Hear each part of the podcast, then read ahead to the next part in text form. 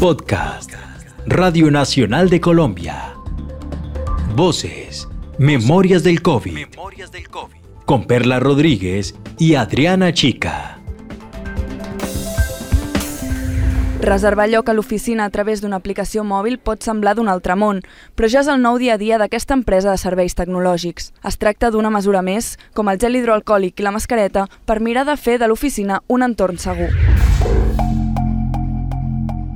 El mundo no estaba preparado para trabajar desde casa. El mundo no estaba preparado para trabajar desde casa. Con todo y los avances tecnológicos. La televisión, por ejemplo, ¿cómo hace para trasladar los sets a las casas de cada presentador o presentadora, o cómo hacen los reporteros para buscar noticias sin salir a la calle. Y en esta época de pandemia, donde la información es más importante que nunca, la adaptación de los medios de comunicación para responder a las necesidades de la sociedad es primordial.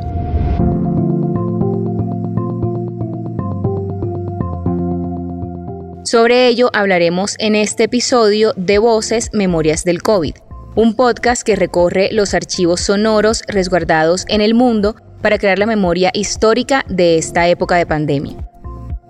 Realizado entre Radio Nacional de Colombia, Señal Memoria y la Red Iberoamericana de Preservación Digital de Archivos Sonoros y Audiovisuales. La invitada de este episodio es Monse Catalá, Trabaja en la televisión de Cataluña, que es la televisión nacional ubicada en San Juan de Espí, una población justo al lado de Barcelona, y cuenta con cuatro cadenas de televisión, cuatro emisoras de radio y dos páginas web. Fins i tot hi ha empreses de la City de Londres que prohibeixen al seu personal agafar el transport públic per evitar contagis a l'oficina, amb l'amenaça d'haver de fer 14 dies de quarantena si agafen el metro. Carlota Serra Llagostera, TV3, Barcelona. Bueno, la Televisión Nacional de Cataluña nace con la misión y con el objetivo de eh, ofrecer producción audiovisual y también radio en catalán para los habitantes de Cataluña. Esto pasa hace unos 37 años. Durante estos años ha ido evolucionando tanto el país sociológicamente como la emisora a remolque de esos cambios sociológicos. Y en este momento nosotros ofrecemos en la televisión cuatro canales, uno de ellos generalista, que ofrece todo tipo de contenidos, desde series de televisión, algunas de creación propia que igual ustedes conocen porque se han difundido por Netflix, como Merlín o Pulseras Rojas, que son dos series que han tenido mucho éxito, pero también magazines, informativos, películas, o sea, es una televisión generalista al uso. Las otras cadenas tenemos una cadena de 24 horas, de noticias 24 horas, otra cadena de deportes, también 24 horas, y finalmente tenemos una cadena que emite la mitad de la jornada programación cultural y la otra mitad de la jornada atiende a las necesidades del público infantil y juvenil.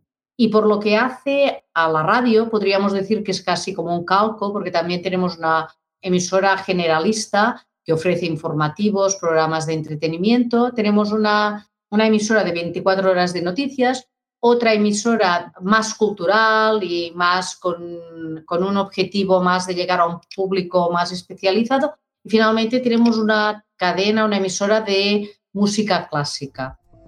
Como es habitual, la invitada hablará con Perla Olivia Rodríguez, investigadora del Instituto de Investigaciones Bibliotecológicas y de la Información de la Universidad Nacional Autónoma de México. ¿Cuál es el propósito que guía el trabajo de archivo en Televisión Nacional de Cataluña?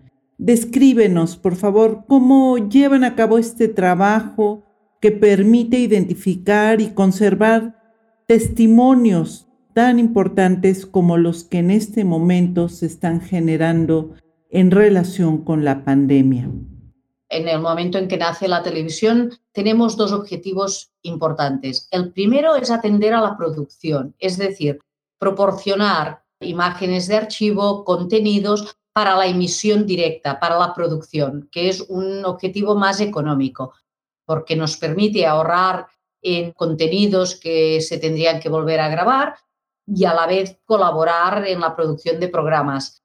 Y tenemos otro objetivo que quizás en el momento de la pandemia ha sido el más importante o que lo va a ser más adelante, que es constituir el archivo de imágenes más importante de Cataluña. Nosotros en este momento tenemos a lo largo de nuestra historia 370.000 horas de imágenes archivadas y documentadas. 370.000 horas de imágenes archivadas y documentadas. Y aún tenemos un pequeño remanente de cintas pendientes de digitalizar. Desde el trabajo en el archivo están creando la historia, están resguardando la historia, protegen los testimonios actuales para que puedan tener una utilidad en el futuro.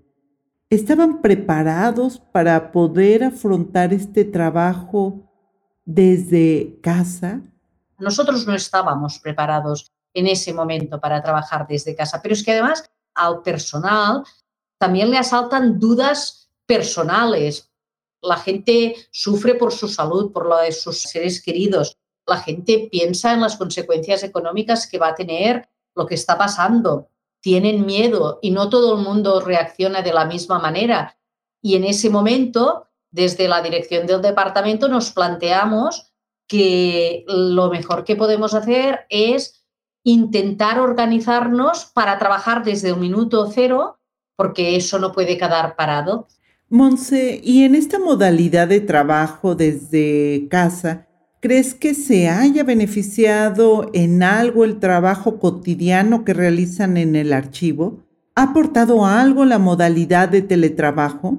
Por lo que hace al análisis y al tratamiento de la información, no ha beneficiado específicamente porque las tareas que llevamos a cabo son las mismas. Sí que ha beneficiado en que hemos dado un salto en dirección a optimizar flujos de trabajo que, quizás hechos aquí hacía tiempo que no te los replanteabas porque cuando todos sabemos que cuando un flujo de trabajo funciona cuesta tomar la decisión de cambiarlo y esto ha sido un revolutum, ha sido la gran revolución. Nos hemos tenido que poner las pilas y cuando una cosa no se podía hacer de una manera, pensar cómo lo podíamos hacer de otra. Y esto nos ha dado la oportunidad de cambiar cosas que nos hubiera costado más cambiarlas porque siempre hay reticencias, porque siempre hay alguien que dice por qué sí funciona, porque lo tocamos.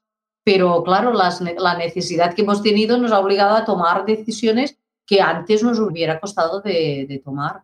Háblanos precisamente de ese gran volumen de información que se está generando día a día y cómo es que llevan a cabo ustedes el tratamiento documental, cómo priorizan una información sobre otra. En primer lugar, lo que la gente tiene que entender es que cuando tú generas mucha información, si no la tratas, si no la describes, no la vuelves a encontrar. Cuando te encuentras con un tema como este que colapsa completamente los informativos, llega un momento en que todo lo que tienes habla de lo mismo y si quieres diferenciar un tema de otro, una pieza de otra, si no la tratas previamente, no le pones unas palabras que la describan, cuando llevas una semana tienes 2.000, 3.000, 4.000 horas hablando de COVID. Y ese fue nuestro objetivo, tratar la información. Tengo que decir que también nos ayudó que no éramos los únicos que estábamos sobrepasados por el tema la gente que produce contenidos también se vio sobrepasada y, por ejemplo, pues el canal de deportes pasó a emitir producción enlatada, lo que diríamos series, que eran remisiones y que no se tenían que tratar y muchos programas dejaron de emitirse para emitir contenidos informativos durante la primera semana, sobre todo continuamente. Y por otro lado, teníamos las imágenes que nos llegaban de los equipos que salían a grabar, que eran imágenes que, como he dicho antes, documentan un momento que no se va a volver a producir. Las imágenes de Barcelona vacía, una ciudad que recibía millones de visitantes cada año y de golpe, de un día para el otro, no queda nada, no hay nadie por la calle, son realmente impresionantes. Y esas imágenes, pues las hemos documentado muy bien porque es que es como si hubiera explotado una bomba y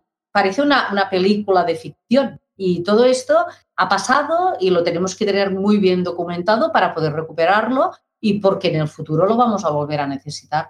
¿Cuál es desde tu perspectiva, Monse, la importancia que tiene este trabajo que día a día están haciendo ustedes en el archivo de la Televisión Nacional de Cataluña para el futuro? Bueno, por un lado, lo que hemos dicho ya, documentar imágenes que difícilmente vamos a volver a ver, pero también documentar testimonios de personas que les ha pasado una experiencia vital que unos días antes no pensaban que les pasaría, gente que ha estado muy cerca de la muerte, que lo ha pasado muy mal, que han sobrevivido y que lo pueden explicar a gente relacionada con el sector. Hemos hablado mucho de los sanitarios, pero en un hospital hay muchos otros trabajadores, la gente que limpia, los camilleros, pero también la pandemia se ha superado, se está superando gracias a que hay una serie de oficios que son poco valorados generalmente, lo que os decía de las limpiadoras, de la gente que trabaja en los mercados, en los supermercados, que no han parado de trabajar ningún día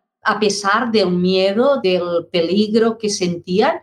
Y bueno, oír su testimonio es, es muy agradable porque, porque ves una visión de los hechos que siempre puede ser muy diferente de la tuya. Y esto, si no lo conservamos, pues no, no, no lo vamos a recordar. Es una oportunidad para explicar la historia desde, desde todos los puntos de vista, no solo desde el punto de vista de los gobernantes, de la gente importante que normalmente sale en la televisión, sino del pueblo, de, lo que le ha pasado al pueblo y empoderar y hacer protagonistas a todos.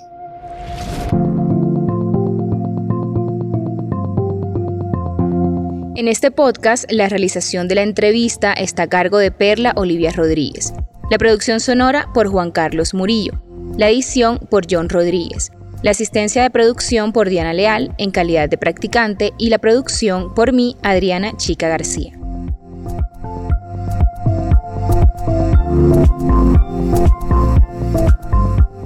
Si quieres seguir conociendo el trabajo para recopilar y archivar la información de la pandemia de COVID-19 en distintas instituciones del mundo, sigue conectado a este podcast.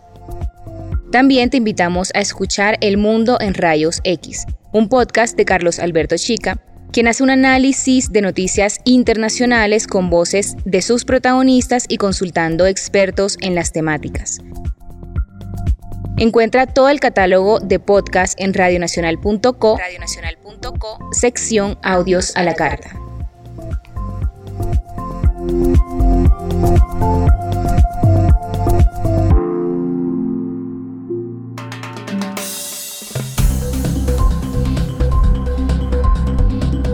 Este fue un podcast de Radio Nacional de Colombia.